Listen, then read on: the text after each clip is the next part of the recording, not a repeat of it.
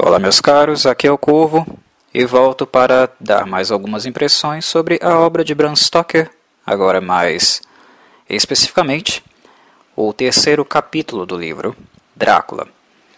Para quem ainda não teve a oportunidade de contemplar, ler um pouquinho a, é, a obra e ver mais de perto realmente a qualidade da escrita do Bram Stoker, a possibilidade de fazê-lo é o Clube do Livro, link na descrição, onde além disso, de ter contato com esse trecho da obra, nós também discutimos ela um pouco, eu e os colegas, quando é de nosso interesse.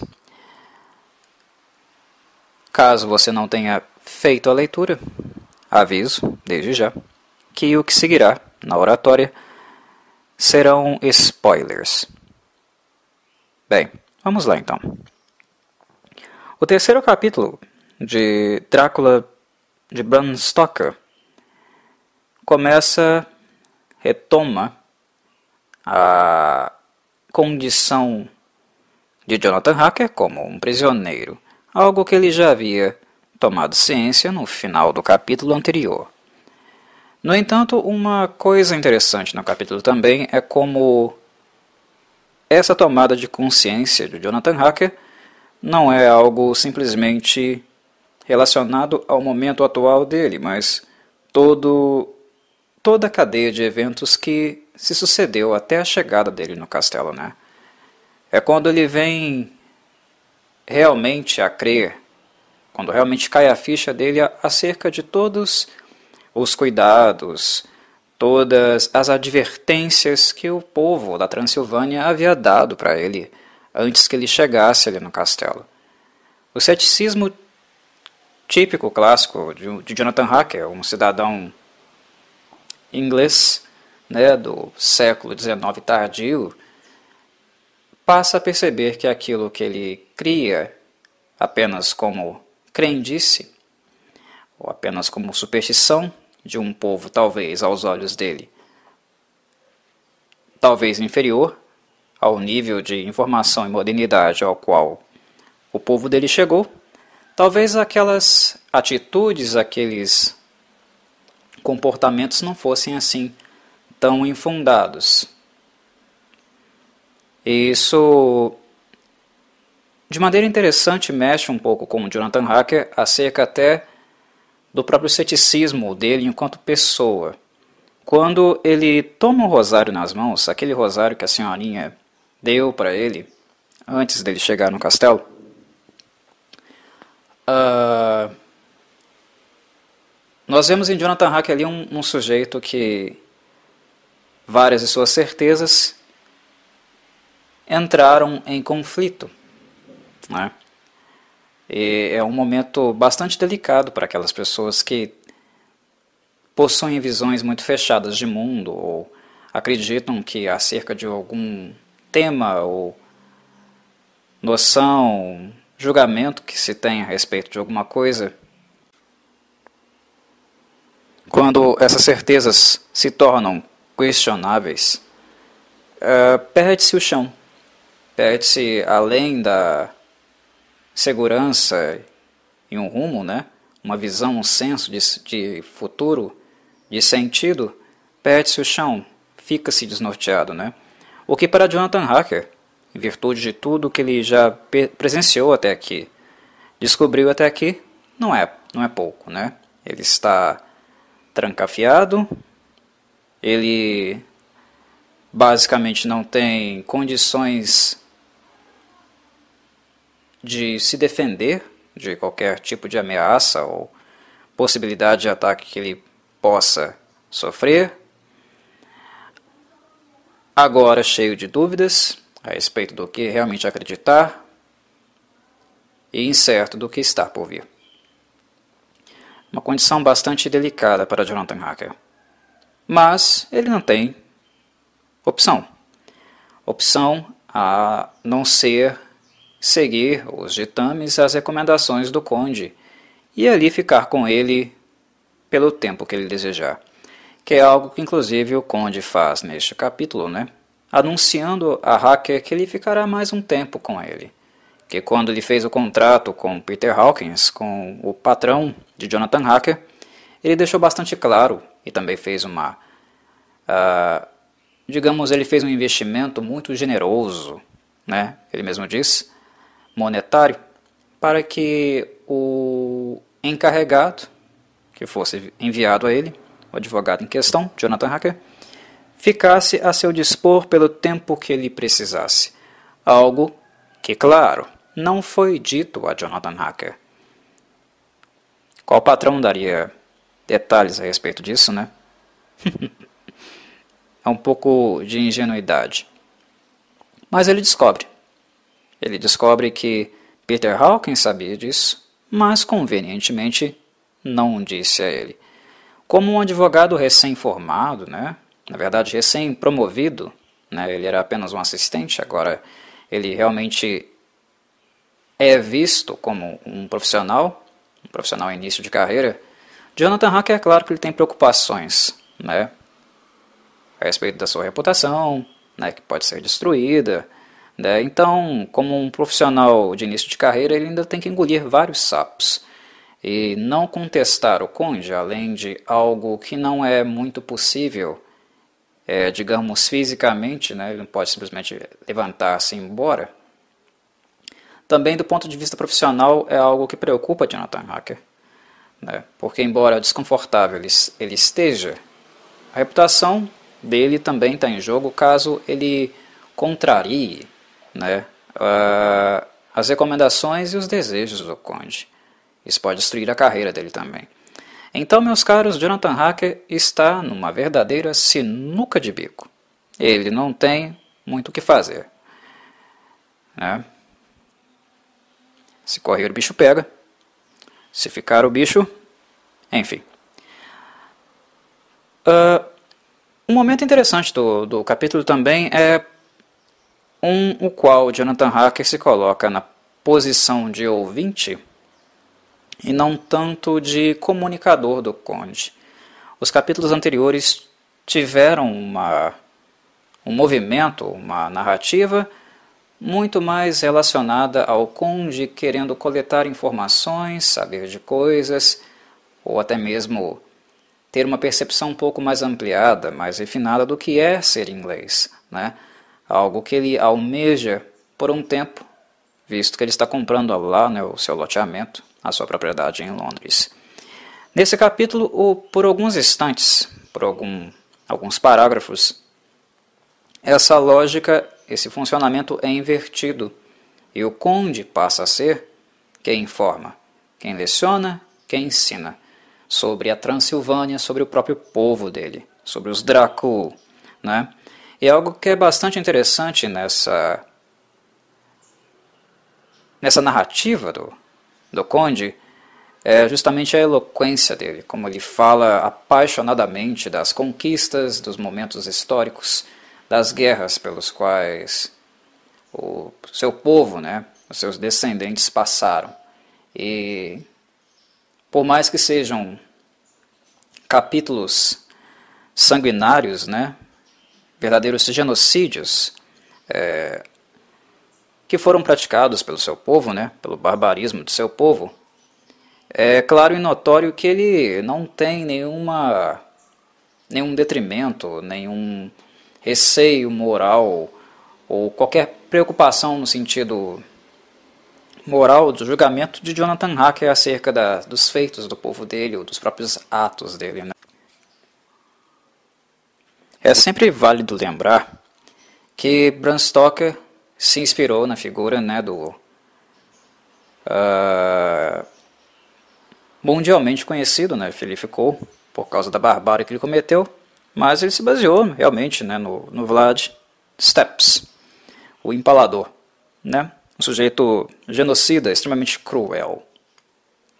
E quando essa inspiração é transferida para o personagem, para a personagem fictícia, fictícia né, a caricatura do Vlad Steps, que o Bram Stoker cria e amplia no âmbito do vampirismo, toda a paixão, né, o prazer pelo sangue, pela matança, continua na personagem. E ela é romantizada também. Né?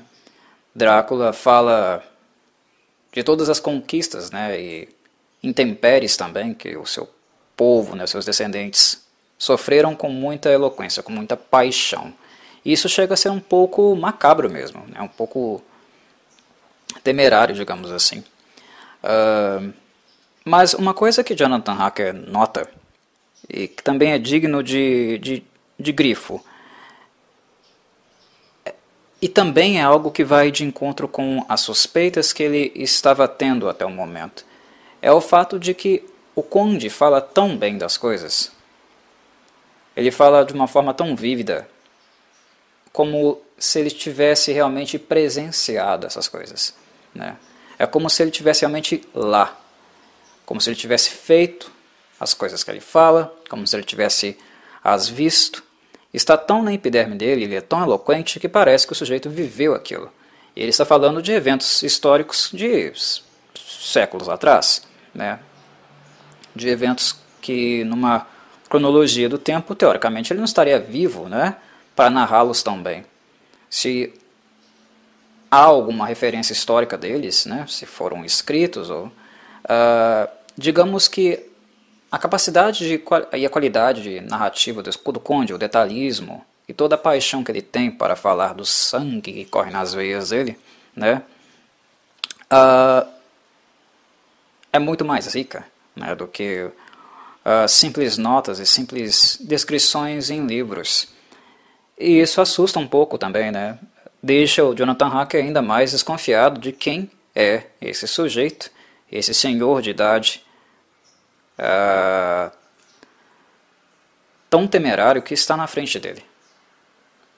Faz com que ele levante ainda mais suspeitas sobre a natureza desse sujeito, de todas as exoticidades que ele já demonstrou.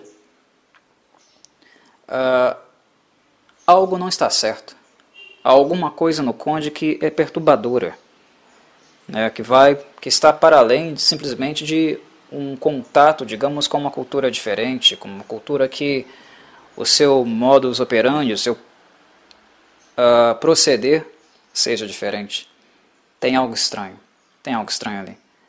E isso, cada vez mais, deixa Jonathan Hacker uh, num, numa situação de, de, desespero, numa sensação de impotência e, e sem o norte realmente do que fazer a não ser continuar sendo realmente um escravo dos desejos do conde, que é o que fica claro, pelo menos, né, até aquele momento, que é o que ele realmente deseja.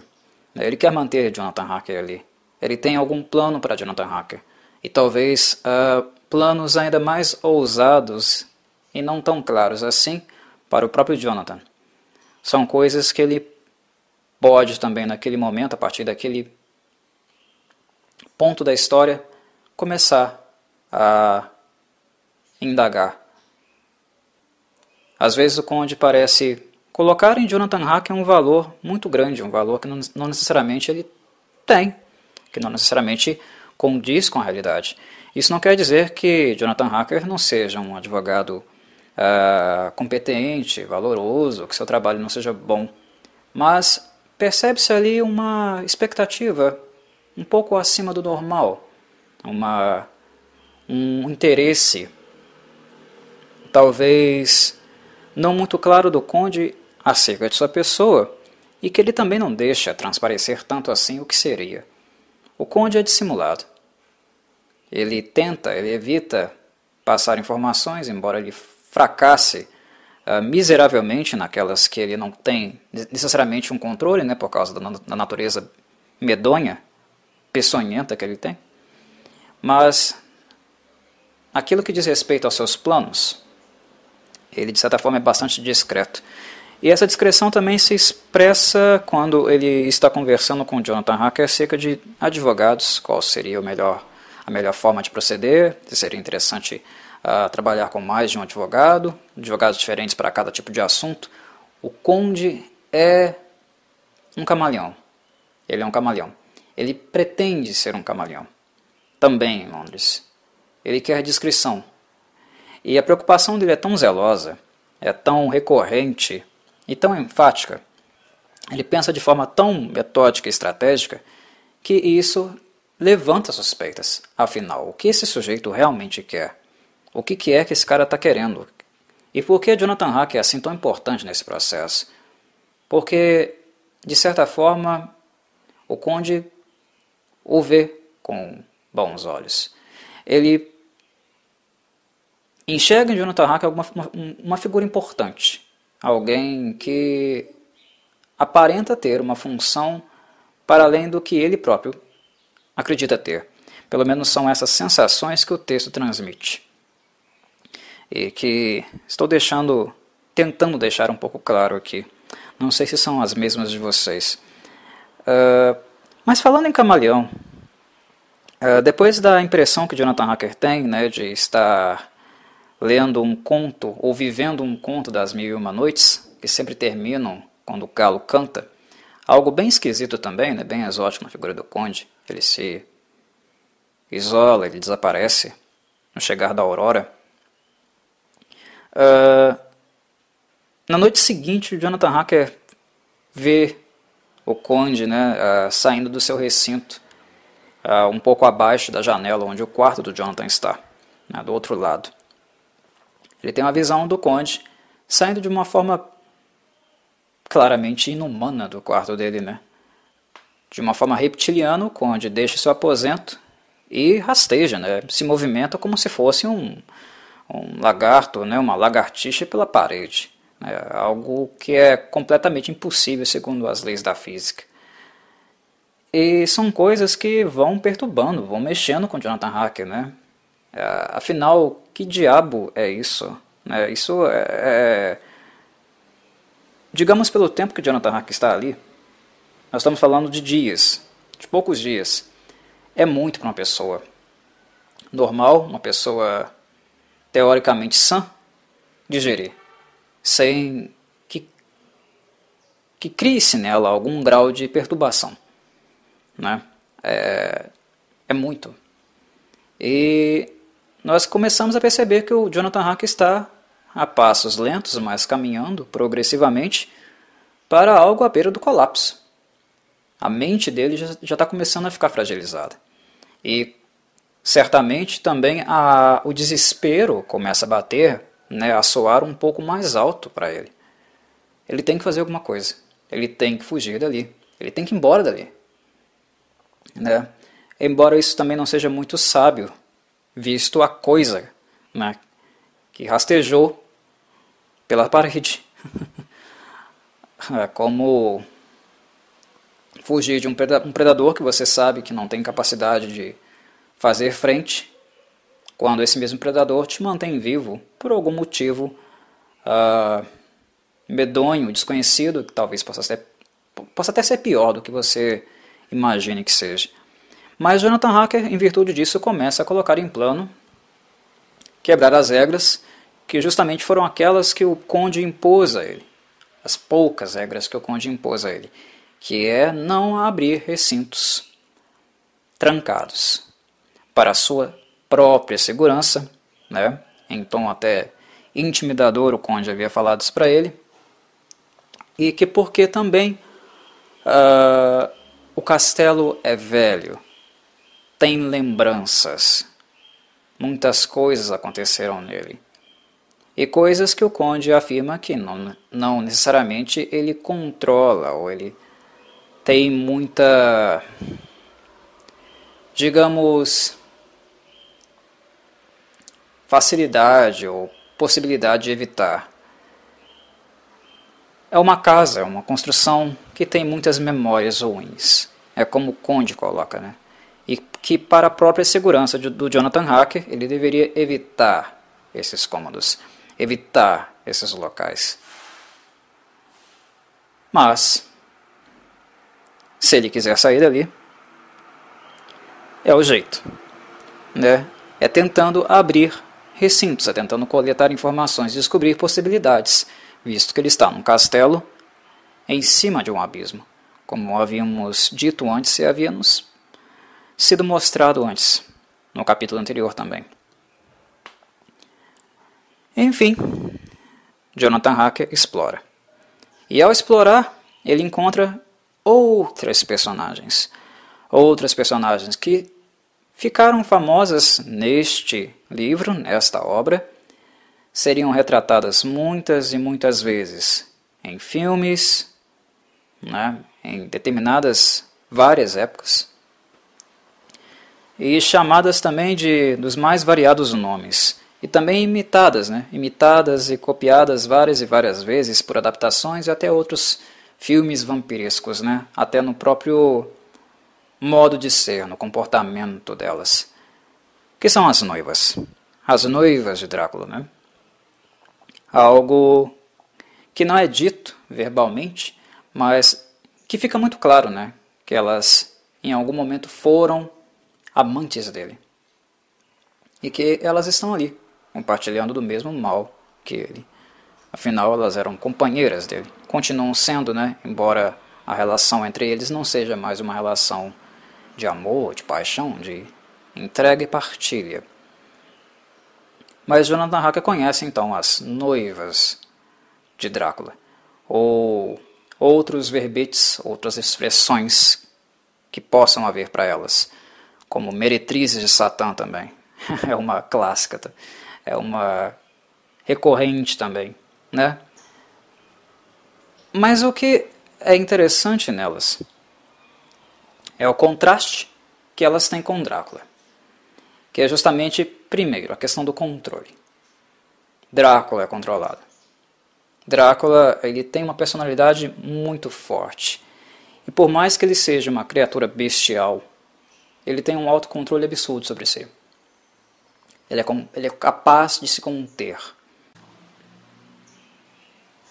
Nas vampiras nós vemos algo um pouco diferente disso. Se Drácula é alguém muito contido e capaz de controlar seus instintos, né, os mais selvagens que ele possui, as vampiras não dão a mínima para isso. Não é uma questão de que elas não possam, mas nós vemos claramente que as vampiras elas se entregam totalmente, abertamente, de maneira uh, totalmente aberta para todos os prazeres que elas possam ter ou adquirir com a própria natureza delas. Uh, nós vemos uma descrição de Bram Stoker e também sentimos as vampiras, a partir do seu comportamento, como criaturas extremamente libidinais. O prazer é aflorado, a busca por ele é aflorada, seja no toque, seja na aparência, uh, é muito sen sensitivo, digamos assim. Quando nós estamos em cenas com as vampiras, todos os nossos sentidos são aguçados, principalmente os libidinais, né? principalmente aqueles instintos libidinais. Uh, e é interessante que Bram Stoker não escreve de uma maneira grosseira, né? ele não usa de recursos uh, que nós poderíamos chamar de talvez uh, baixos, né? ou uh, cafonas, não sei que palavra usar, né? Uh, devassos, talvez. Uh, talvez esse seja um tema melhor. Ele não usa de uma escrita chula, devassa. Mas a forma como ele as escreve, o jeito que elas olham, como elas comunicam uma com, a, com, a, com as outras, a aparência delas, tom de pele, corro dos lábios, exposição dos dentes, a forma como elas se dirigem avançam para Jonathan Hacker é extremamente libidinal. É sensual, né? E essa atração, essa capacidade de mesmerismo, de hipnose libidinal que elas são capazes de despertar, é um traço marcante da escrita do Bram Stoker. Ele faz isso sem apelar. Elas são extremamente sensuais, extremamente sexys. E, inclusive, é algo que o próprio Jonathan Hacker não é capaz, inicialmente, de conter. Ele até fica, sente-se um pouco culpado, né, por se sentir atraído por elas, né, pela forma como elas se apresentam para ele. E até fala que depois ele teria que dar um jeito de ocultar isso do diário para que, se algum dia Mina, né, a noiva dele, entrasse em contato com essas escritas, para que isso não a, machucasse de alguma forma. Mas Jonathan Hacker hum, caiu a casa para ele ali, né? A, a castidade dele, né? Ou não digamos a castidade, né? Não seria um termo adequado, mas a fidelidade para dele, né? Para a Mina caiu por terra ali. Há algo nelas que ele não pode resistir. Ele já percebeu que ele não dará conta de resistir. E não é algo simplesmente do carnal, não há um elemento nelas, há alguma coisa nelas que é diferente, que ele não pode conter, que o impressiona e o perturba, ou, e até mesmo, digamos que é uma força capaz de escravizá-lo. Esse controle mental, ah, esses avanços, essa dominação do, do masculino, né? e até mesmo do feminino, porque isso também vale para o Drácula, através do, do sexo, né, da, da sexualidade, é algo que uh, o Bram Stoker trabalha de maneira bem interessante. Não será a primeira vez que nós veremos isso na obra, acontecerá outras vezes. E ficará claro que os sentidos humanos e os prazeres, né, as zonas erógenas de uma pessoa são muito, muito estimuladas. Os vampiros eles têm uma certa capacidade, uma uh, facilidade em brincar, em manipular as nossas emoções, as nossas sensações para o seu bel prazer. Né? E era exatamente o que as vampiras estavam fazendo ali, né? com seus lábios vermelhos e seus dentes pontudos e brancos. Mas o conde chega, né? E para reafirmar um outro contraste, as vampiras não dão a mínima para Jonathan Hacker. Eles seriam um brinquedinho né, por algum tempo para elas.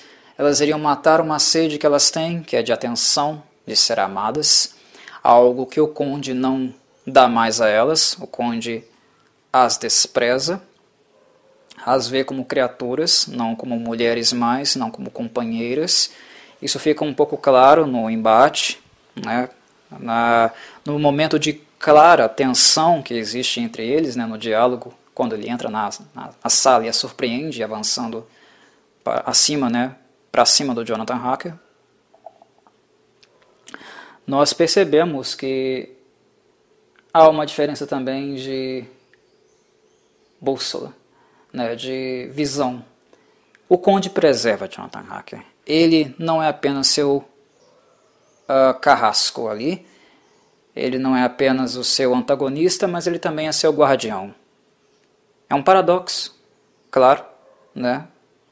Porque ele é, o Jonathan Hack é cativo, é prisioneiro dele, mas ele também é seu guardião no sentido da defesa. Ele está preso, mas é cuidado. E é algo que Jonathan Hacker percebe, que o conde, de todas as coisas do castelo, de todas as possíveis coisas que existem ali, o conde é, sem dúvida, para ele, no caso, né? Para outras pessoas, é uma outra história.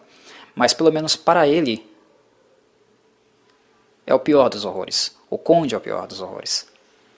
Com as vampiras, com as noivas, ele conhece e se dá conta disso. Para fechar o capítulo, né, e uma frase muito marcante é a afirmação de que o conde não é alguém capaz de amar. As vampiras fazem isso né, em claro movimento de ressentimento por ele. Como eu havia dito, ele não as toma mais. Ele não as ama mais. Ele não faz mais amor com elas. Ele, ele apenas as mantém. É como se fosse um contrato familiar, né? uma coisa mais voltada aos costumes do que propriamente a afetividade. Mas o conde já esteve com elas. Ele as relembra disso, que em algum momento ele tentou, pelo menos, ou fez um movimento de amar, de tentar amá-las. Que, embora uh, esse sentimento não exista mais, se é que ele já existiu em algum momento, que ele tentou, que ele é capaz sim de amar e que ele irá provar isso, que ele voltará a amar. Essa é uma frase, é uma colocação muito importante que o Conde faz nesse momento. Não é gratuita. Pela primeira vez no texto, nós estamos entrando em contato com uma motivação muito forte do Conde e que ele deixa escapar claramente. Dentre todos os possíveis objetivos que possam permear a sua mente né, estranha e nublada, o Conde deixou escapar claramente que um dos seus grandes objetivos e motivações é amar. Ele quer amar de novo. Algo que ele não consegue e não conseguiu com elas. Mas quem? Essa é a pergunta. Como e quem? Veremos no decorrer da obra. Veremos no que acontecer a seguir. Um abraço, meus caros.